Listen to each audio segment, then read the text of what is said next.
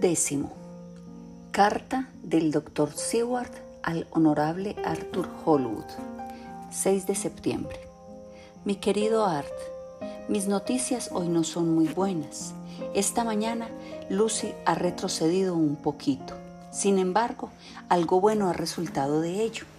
La señora Wensterra estaba naturalmente ansiosa con respecto a Lucy y me ha consultado a mí profesionalmente acerca de ella.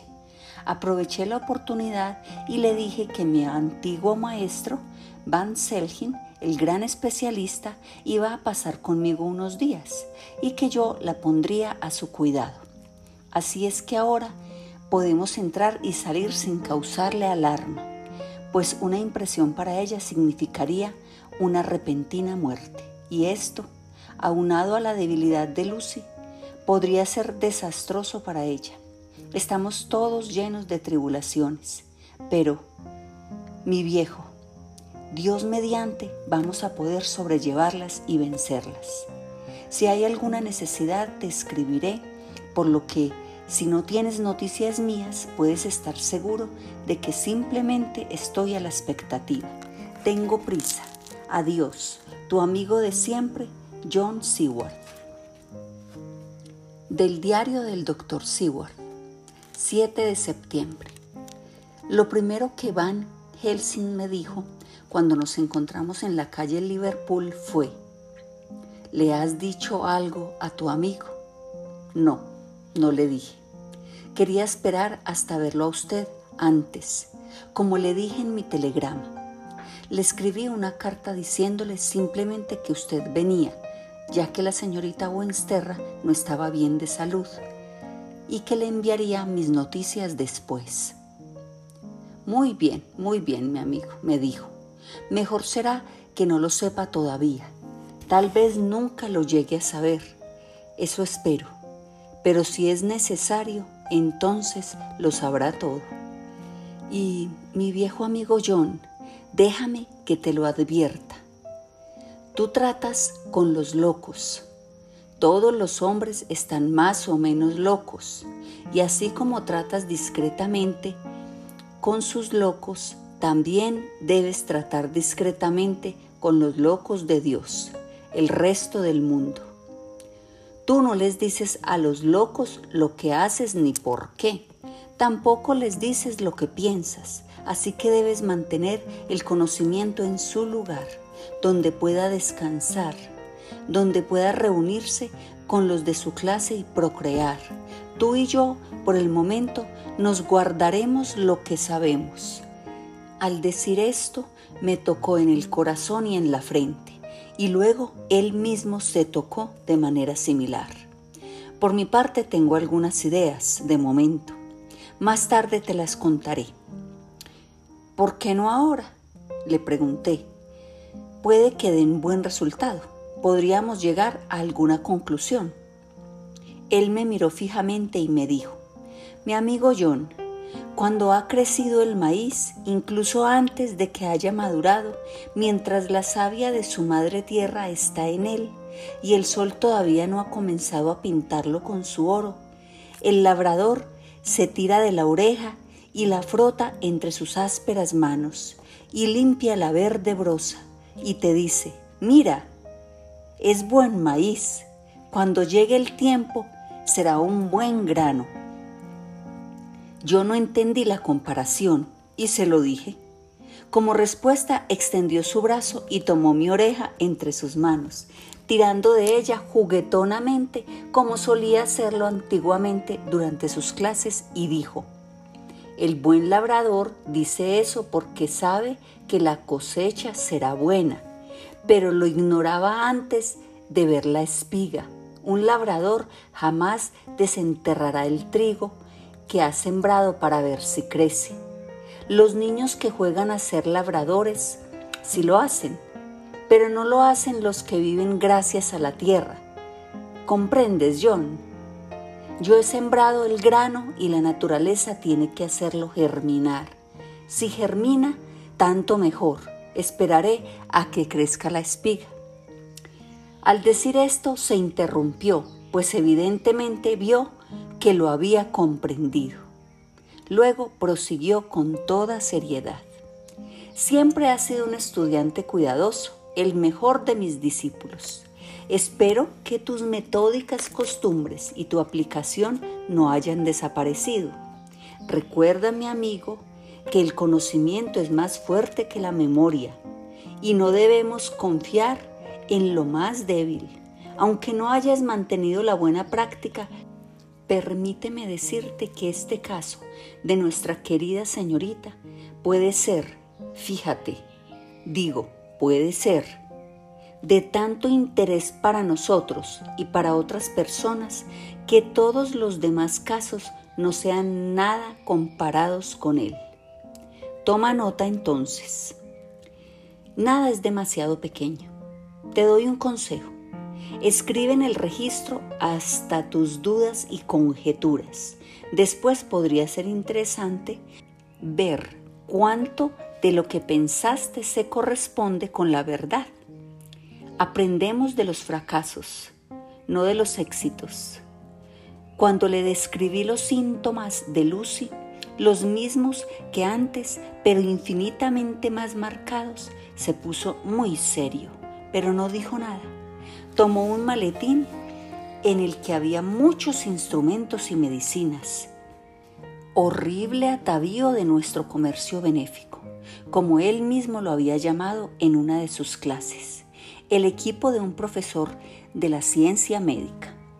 Cuando nos hicieron pasar, la señora Wensterra salió a nuestro encuentro.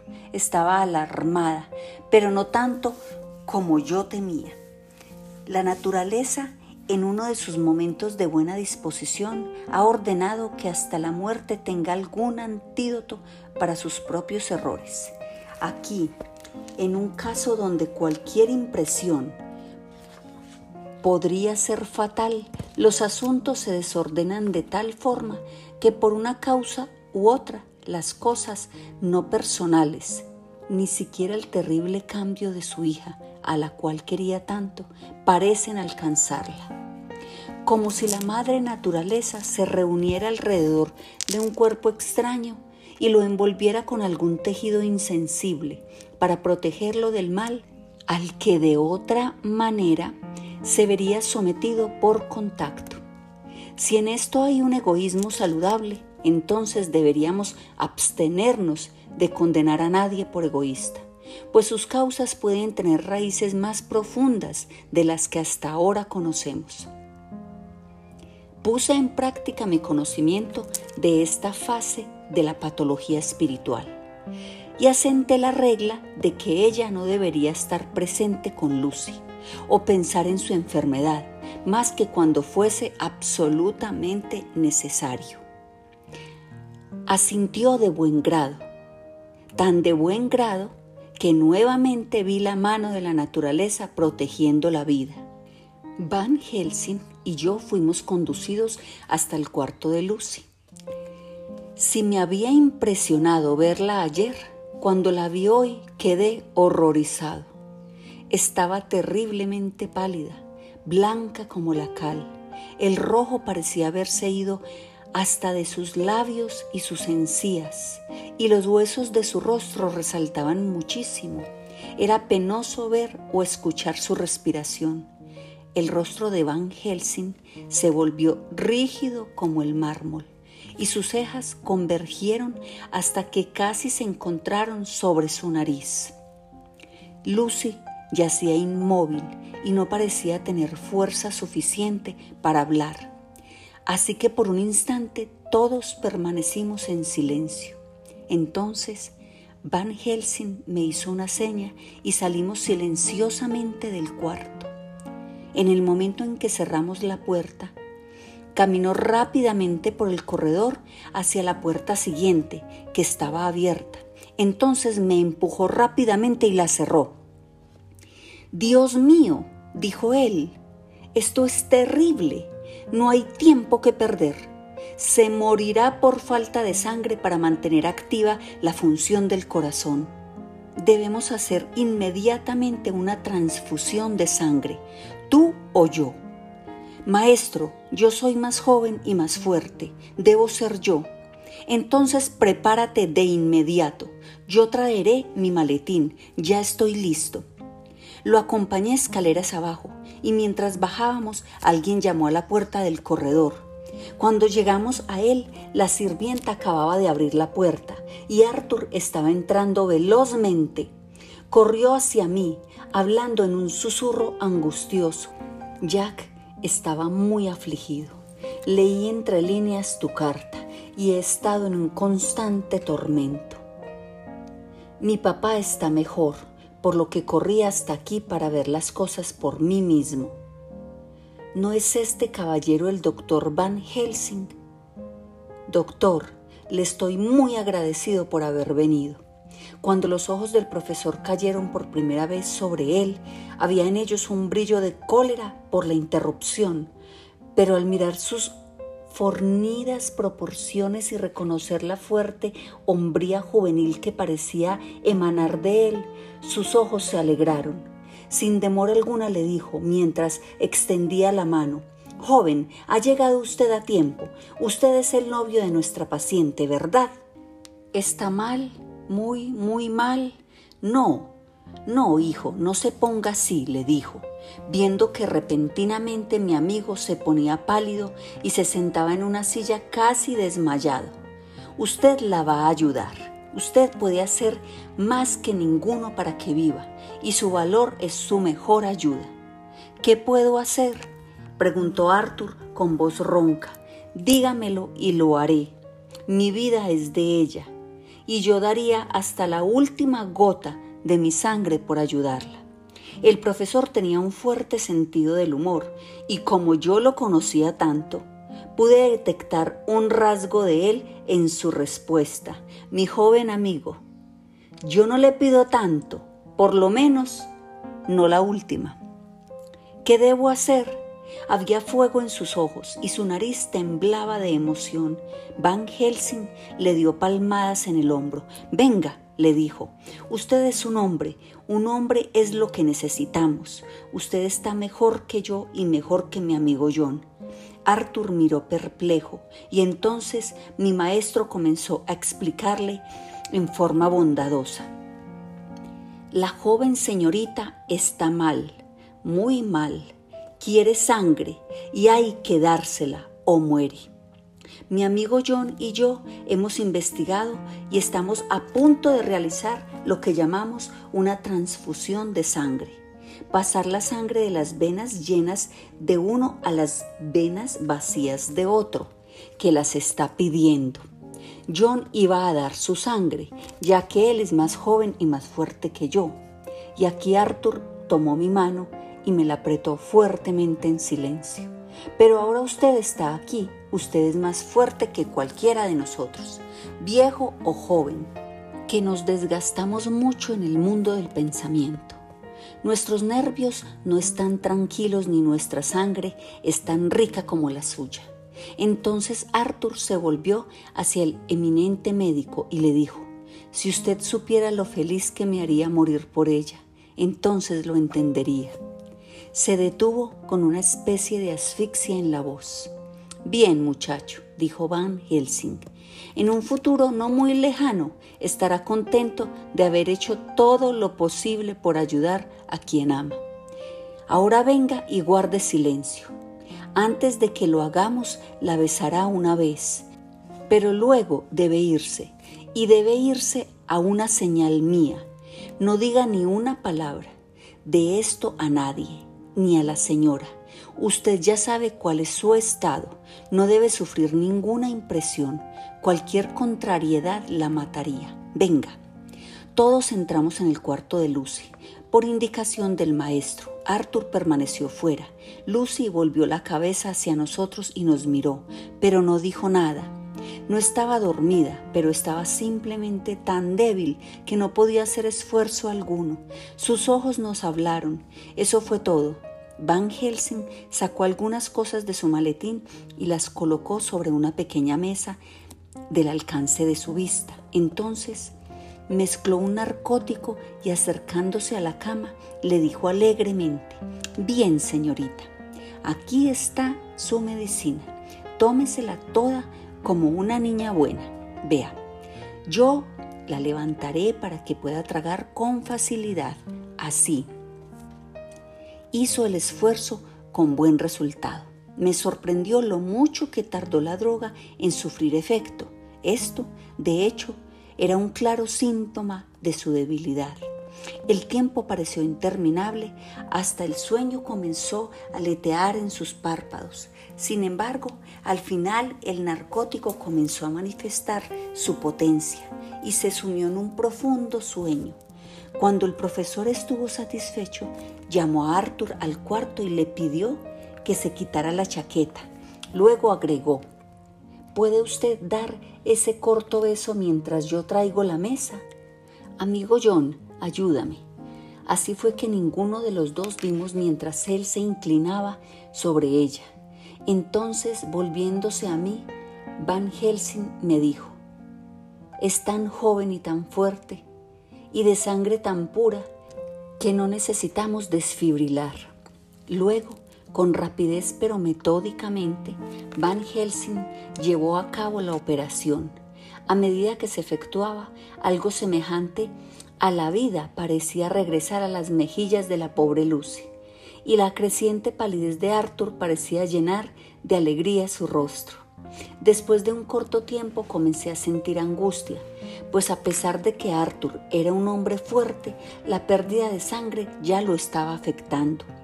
Esto me dio una idea de la terrible tensión a que debió de estar sometido el organismo de Lucy, ya que lo que debilitaba a Arthur apenas la mejoraba parcialmente a ella. Pero el rostro de mi maestro estaba rígido y estuvo con el reloj en la mano y con la mirada fija ya en la paciente, ya en Arthur. Yo podía escuchar los latidos de mi corazón.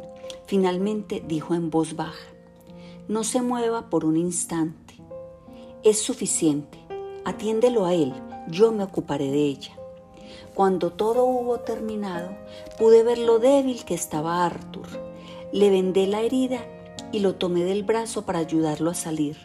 Cuando Van Helsing habló sin volverse, el hombre parecía tener ojos en la nuca. El valiente novio, pienso, merece otro beso y lo tendrá de inmediato y como ahora ya había terminado su operación, arregló la almohada bajo la cabeza de la paciente. Al hacerlo, el estrecho listón de terciopelo que ella siempre parecía usar alrededor de su garganta, sujeto con un antiguo broche de diamante que su novio le había dado, se deslizó un poco hacia arriba y mostró una marca roja en su garganta. Arthur no la notó pero yo pude escuchar el profundo silbido del aire inhalado, que es una de las maneras en que Van Helsing traiciona su emoción. No dijo nada en ese momento, pero se volvió hacia mí y me indicó, ahora baja con nuestro valiente novio, dale un poco de vino y que descanse un rato. Luego debe irse a casa y descansar dormir mucho y comer mucho para que pueda recuperar lo que le ha dado a su amor. No debe quedarse aquí. Un momento. Presumo, Señor, dijo dirigiéndose a Arthur, que usted está ansioso por el resultado. Pues bien, ha sido un éxito. Usted le ha salvado la vida esta vez y puede irse a su casa a descansar tranquilamente, porque ya se ha hecho todo lo que se tenía que hacer. Yo le diré a ella lo sucedido cuando esté bien. No creo que lo deje de querer por lo que ha hecho. Adiós. Cuando Arthur se fue, regresé al cuarto. Lucy estaba durmiendo tranquilamente, pero su respiración era más fuerte. Pude ver cómo se alzaba la colcha a medida que respiraba. Al lado de su cama se sentaba Van Helsing mirándola intensamente. La gargantilla de terciopelo cubría la marca roja. Le pregunté al profesor, ¿qué piensa usted de esa señal en su garganta? ¿Y tú?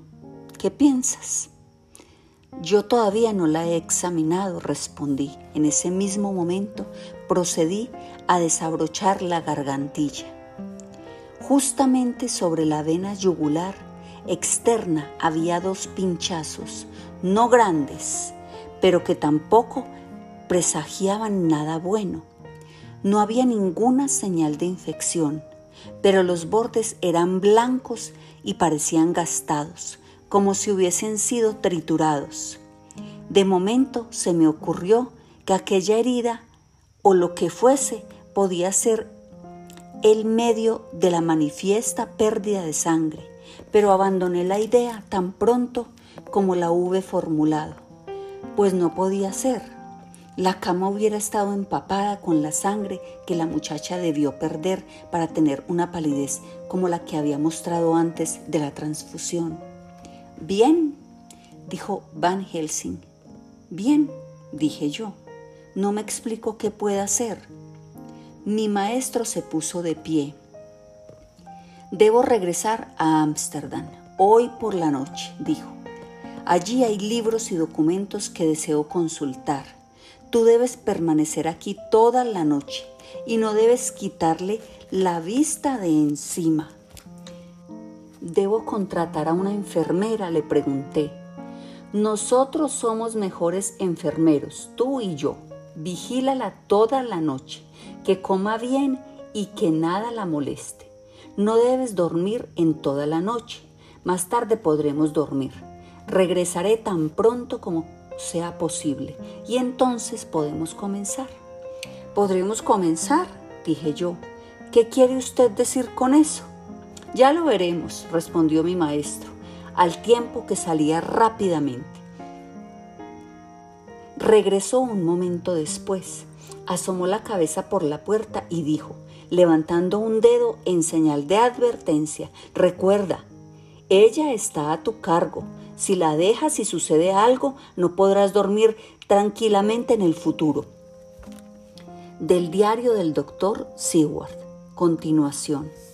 8 de septiembre. Estuve toda la noche sentado al lado de Lucy. El somnífero perdió su efecto al anochecer y despertó naturalmente. Parecía un ser diferente del que había sido antes de la operación.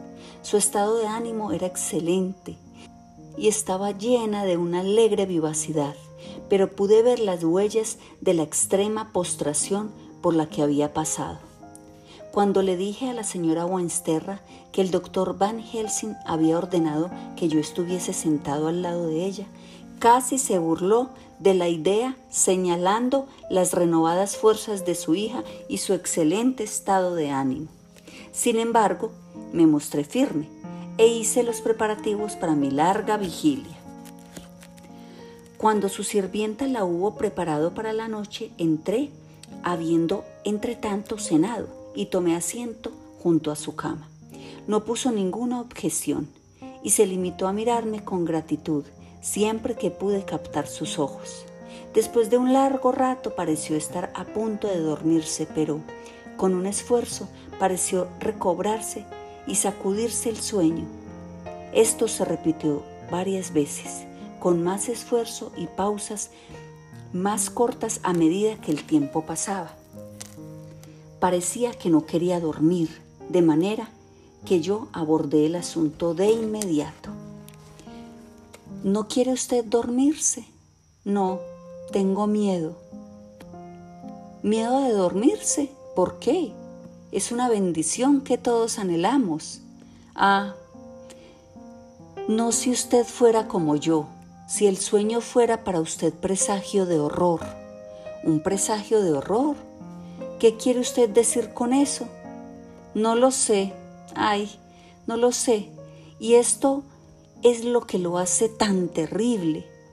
Toda esta debilidad me llega mientras duermo, de manera que ahora me da miedo hasta la idea misma de dormir. Pero mi querida niña, usted puede dormir hoy. Yo estaré aquí velando su sueño y le prometo que no le sucederá nada. Ah, puedo confiar en usted.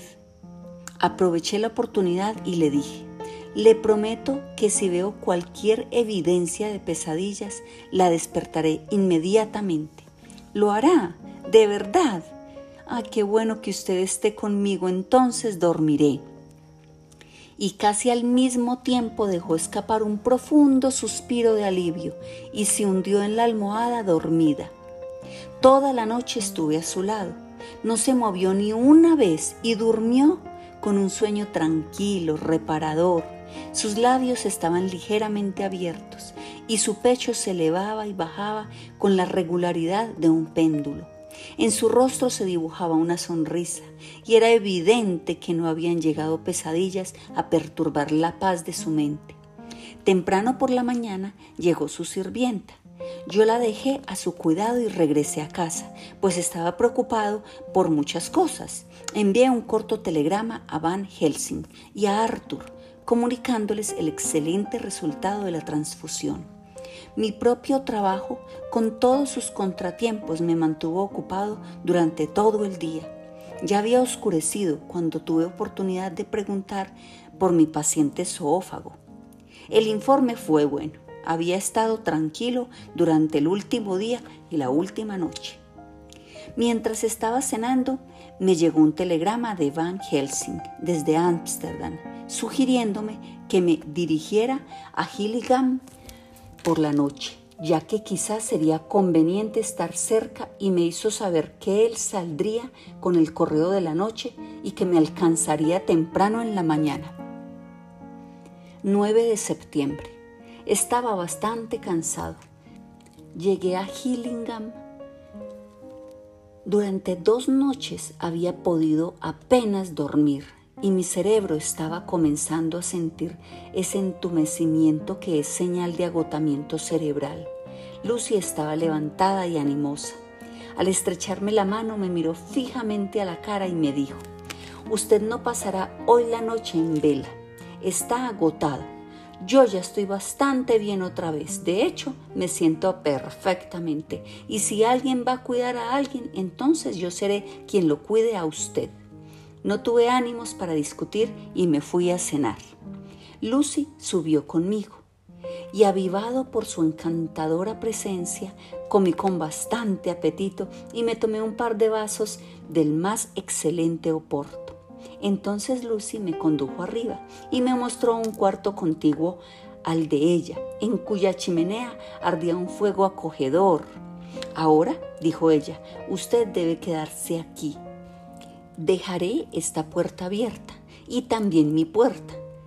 Puede acostarse en el sofá, pues sé que nada podría inducir a un médico a descansar debidamente en una cama mientras hay un paciente al lado. Si quiero cualquier cosa, gritaré y usted puede estar a mi lado de inmediato. No pude sino asentir, pues estaba muerto de cansancio y no hubiera podido mantenerme sentado aunque lo hubiese intentado. Así que, haciendo que renovara su promesa de llamarme en caso de que necesite algo, me acosté en el sofá y me olvidé completamente de todo.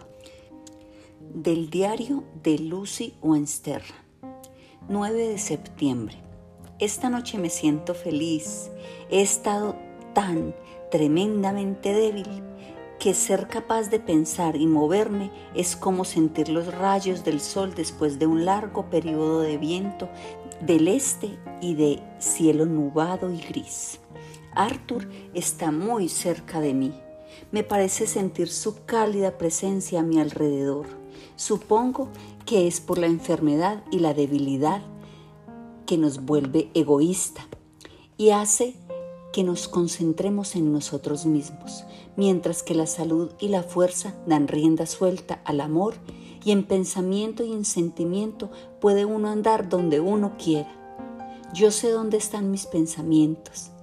Si Arthur lo supiese, querido mío, tus oídos deben zumbar mientras duermes, tal como me zumban los míos al caminar. Oh, el maravilloso descanso de anoche, cómo dormí, con el querido buen doctor Seward vigilándome. Y hoy por la noche no tendré miedo de dormir, ya que está cerca, muy cerca y puedo llamarlo. Gracias a todos por ser tan buenos conmigo. Gracias a Dios. Buenas noches, Arthur.